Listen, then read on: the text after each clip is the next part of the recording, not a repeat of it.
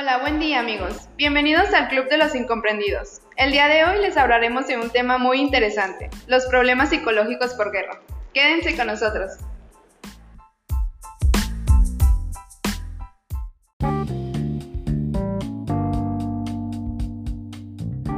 El día de hoy tenemos a varios estudiantes de psicología que nos ayudarán a abordar este tema de una mejor manera. Comenzamos. Hola Fernanda, ¿cómo estás? Hola, muy bien, muchísimas gracias por invitarnos. Este, espero que pues el tema sea de su agrado y lo podamos complementar de mejor manera. También aquí con nosotros está Rubí. ¿Cómo estás, Rubí? Hola, muy bien, muchas gracias. ¿Tú cómo estás? Muy bien, gracias. Aquí a mi lado también tengo a Saúl. Saúl, ¿cómo estás? Muy bien, gracias por la invitación. Bueno, antes que nada, Fernanda nos va a ayudar a definir qué es la guerra. Gracias, Laura. Mira, la guerra es un término que está íntimamente relacionado con la historia de la humanidad, con los desastres, catástrofes o emergencias. La guerra es la continuación de la política por otros medios. No es simplemente un acto político, sino un verdadero instrumento político, una continuación de las relaciones políticas, una gestión de la misma por otros medios.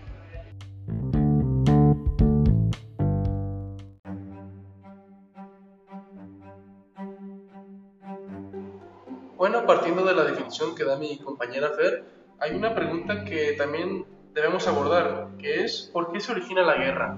Bueno, la guerra se origina por tres factores importantes, creo yo, el social, el político y el económico, siendo este el último el más importante.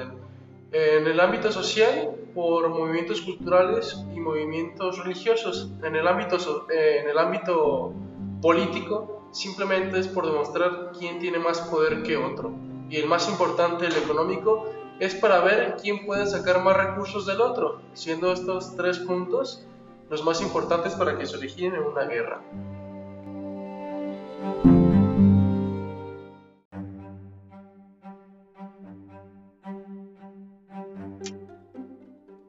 Sí, Javier, pues básicamente esos serían los tres factores fundamentales causales de la guerra, pero pues también trae eh, beneficios. Sí, la guerra trae muchos beneficios, siendo principalmente económicos los beneficios, porque a final de cuentas la guerra significa dinero, ¿no? Eh, cada vez que alguien le declara la guerra a alguien más, no lo hace con el fin de, adquirir otro recurso más que el monetario.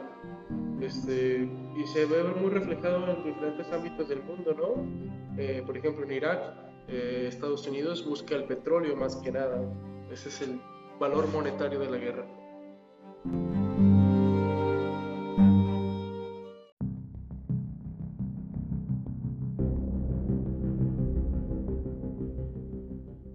pero no puedes dejar de lado que también hay repercusiones negativas tales como la fragmentación social, la pérdida económica, la hambruna y escasez de recursos.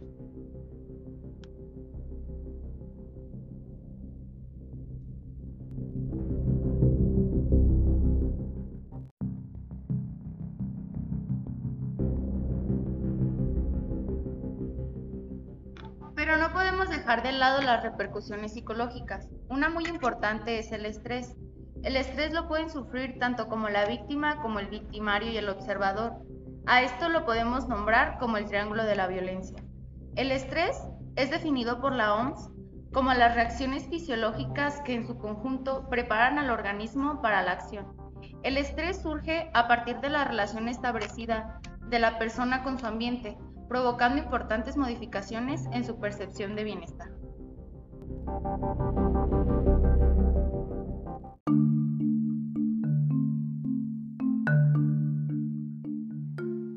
Bueno, pues se acaban de incorporar a nuestro programa otras tres estudiantes. Tenemos a Edith.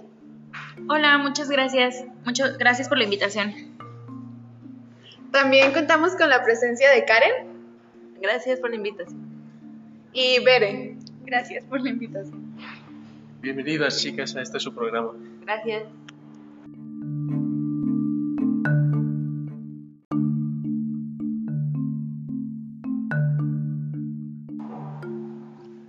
Retomando con lo que decía Rubí referente al estrés, existen dos tipos, que es uno positivo y uno negativo. El estrés positivo, que también se le llama estrés, este nos puede ayudar a motivarnos para realizar diferentes actividades.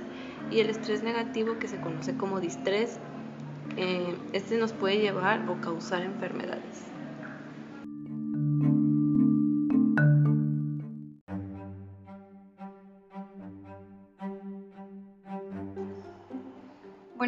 Continuación les vamos a hablar sobre el trauma. El trauma viene siendo una parte importante cuando estamos hablando de la guerra. Este, tenemos el trauma físico, que son las lesiones en el cuerpo, por ejemplo, los esguinces, las fracturas o las luxaciones, este, que por general ponen en riesgo la vida de las personas. O tenemos un este, los traumas psicológicos. Por su parte son una emoción negativa o duradera que ponen en riesgo el bienestar de la persona. Normalmente se dan cuando estás pasando por una situación de riesgo y te sientes amenazado. Lo que hace el trauma es desequilibrar el sistema mental del sujeto y su existencia desde un punto de vista de las emociones.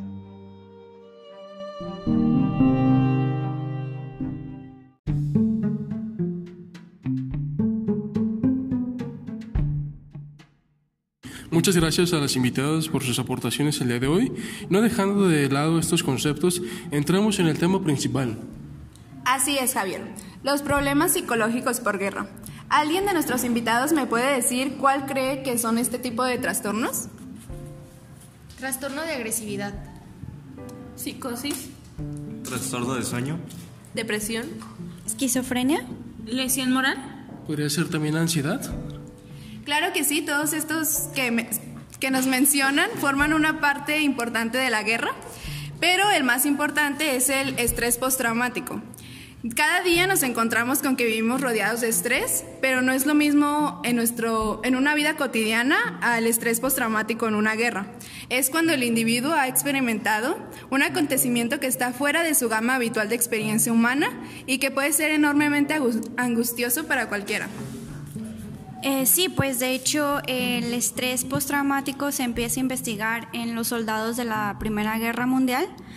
Eh, porque pues experimentan, después de haber llegado a casa del servicio, experimentan cambios en su conducta y en sus actitudes y pues la familia empieza a notar estos cambios y no es normal. Entonces se empieza a investigar cómo el contexto violento va a repercutir en, en la persona de, de los soldados. De hecho, antes no se le conocía como estrés postraumático, sino se le llamaba neurosis por guerra.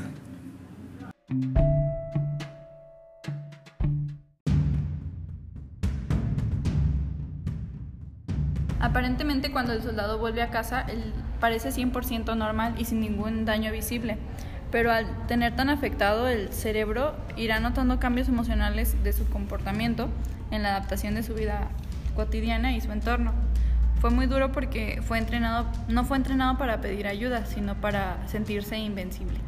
En estas cuestiones, pues el soldado ya no puede adaptarse tan fácilmente a su entorno, o sea, le cuesta más trabajo relacionarse con su familia, con sus amigos, ya no perdió contacto con su lado emocional. También una herida que puede sufrir el soldado es una lesión moral. En la guerra hacen cosas que van tan allá de lo que uno considera moral que se convierten en una herida y cuando vuelven a casa no pueden olvidar lo que han visto, hecho y cómo han tenido que ser para sobrevivir. Y pues en el tratamiento en general es a largo plazo, eh, por lo tanto se explica que existe un alto grado de abandono en este, ya que únicamente el 25% de los pacientes lo terminan. Y pues esto también se debe a que es importante que la familia de la persona, en este caso del soldado, esté ahí para apoyarlo. En la terapia se basa en una combinación de fármacos y psicoterapia. Los fármacos son empleados a tratar diversos síntomas del síndrome y los medicamentos que se usan suelen prescribirse con antidepresivos y ansiolíticos. Dentro de la psicoterapia, pues se encamina a desarrollar técnicas de relajación, como aprender a respirar correctamente ante una crisis, en este caso cuando regresan que escuchan ruidos fuertes o situaciones así, puedan controlar, controlarse y controlar su respiración. Y también puede combinarse con métodos cognitivos para racionalizar los hechos traumáticos o la terapia de choque. En esta se recrea la situación vivida para ayudar a la víctima a superarla y perder el miedo que se le produjo.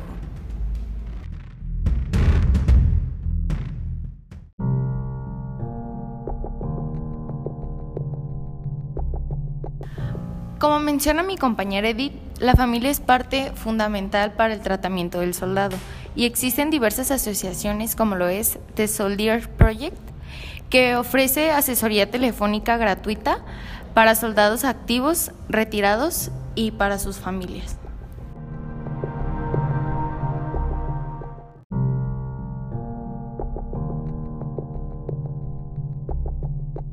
Tomando lo del tratamiento, también podríamos proponer una terapia, ah, no, psicodrama y una terapia espiritual en la que haga que el soldado se conecte otra vez con su parte humana que se encargaron de desconectarle.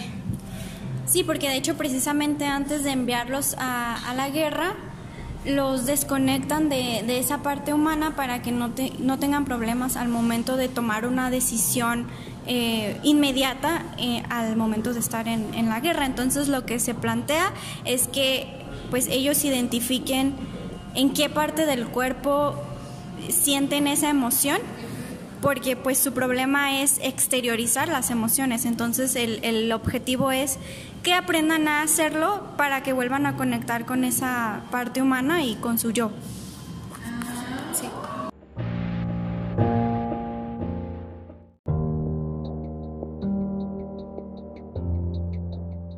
desconectarlos, lo que sucede es que su yo se disocia de la experiencia y eso es lo que les cuesta y por eso les cuesta trabajo expresar lo que vivieron, porque su yo está muy desconectado de la experiencia y entonces no saben cómo exteriorizarlo, por eso les causa la psicosis.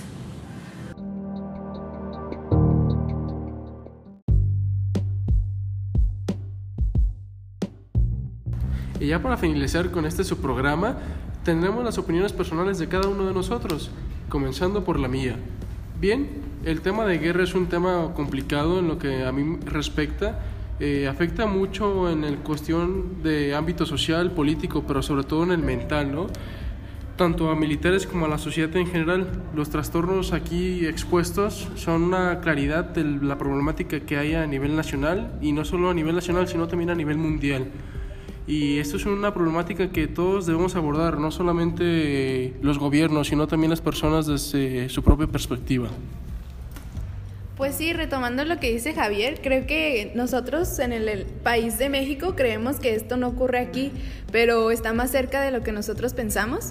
Y pues ya para abordar este tema, nosotros como profesionistas o en proceso de psicología, tendríamos que enfocarnos más en el origen del individuo porque no, todo, en, no en todos los individuos es lo mismo. También podríamos investigar si existe una predisposición en el individuo a, a tener este tipo de trastornos que ya mencionamos antes.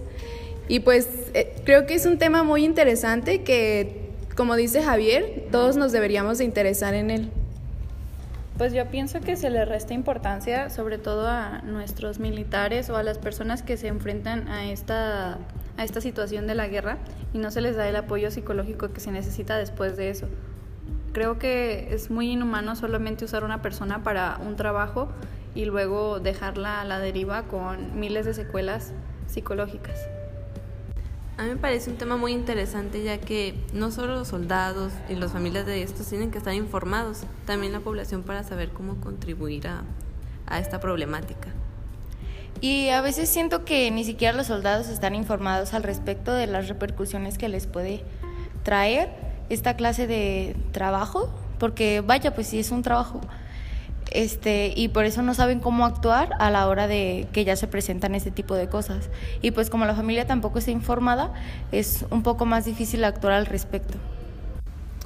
Es necesario darle la debida importancia a las personas que se encuentran o que se encontraron en este tipo de situación que viene siendo la guerra, ya que me parece poco humano que fueron a servir a un país y que cuando regresen a su lugar de origen tengan que soportar tantas cosas que no deberían.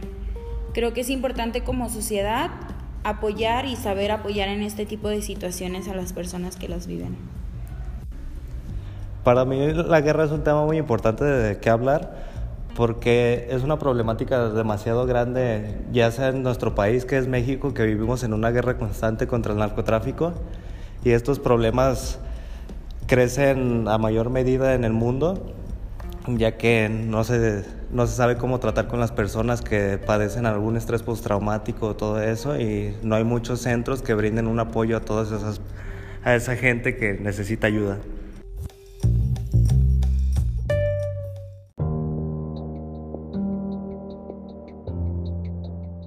Pues como ya mencionaron mis compañeros, tocar este tipo de temas es muy complejo eh, porque no se tiene el conocimiento de cómo lidiar con, nuestras emociones en este tipo de, de, casos. Y en general, pues el estrés postraumático es también un tema muy ambiguo que se necesita explorar de diferentes eh, panoramas y pues sí es muy importante empezar de, desde uno mismo, o sea, saber identificar nuestras emociones y saber exteriorizarlas para no tener eh, conflictos en, en, el futuro. Y pues realmente eh, es también muy interesante eh, todas estas investigaciones que se hicieron para llegar a, a este, eh, bueno, a esta conclusión del estrés, del estrés postraumático y de hecho pues no es solamente por cuestión de guerra, sino en, lo, en ya un, un, ámbito personal, cualquier persona puede sufrir de este tipo de estrés eh, después de vivir un trauma, entonces sí es muy importante saber cómo afrontarlo y es, también saber de los tratamientos disponibles para que la gente se pueda acercar, más que nada promover eh, la salud mental para que la gente pueda ser consciente de, de, los problemas que existen y puedan afrontarlos de una manera eh, muy fácil